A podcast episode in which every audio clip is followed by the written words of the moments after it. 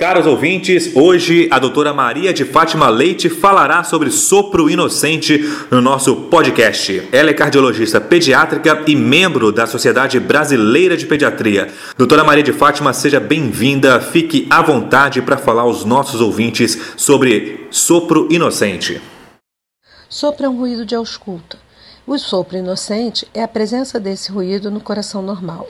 Cerca de 60 a 80% das crianças saudáveis terão um sopro ao longo da vida. Portanto, não é raro, ao escutar uma criança, o pediatra detectar um sopro inocente. Suas principais características são: ele é sempre sistólico ou cisto-diastólico, nunca diastólico isolado, não passa de três cruzes em seis, não tem frêmito os mais comuns são ejetivos e suaves, não alcançando a segunda bulha, e se localizam principalmente nas vias de saída do coração, nos focos aórtico e pulmonar, não apresentando irradiação.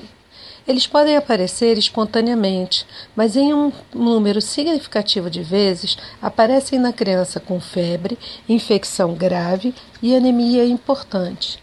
Portanto, se é escutado pela primeira vez numa dessas situações, os pais devem ser alertados da presença do sopro e que a própria condição da criança naquele momento é capaz de provocá-lo, o que, e que um novo exame físico deve ser realizado após a cura.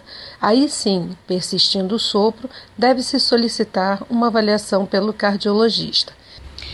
Jamais se deve dizer que o pediatra assistente não ouviu o ruído, porque ele podia simplesmente não existir, sendo a recíproca também verdadeira. Jamais se deve dizer que não havia sopro em determinado momento, pois outra característica do sopro inocente é aparecer e desaparecer espontaneamente.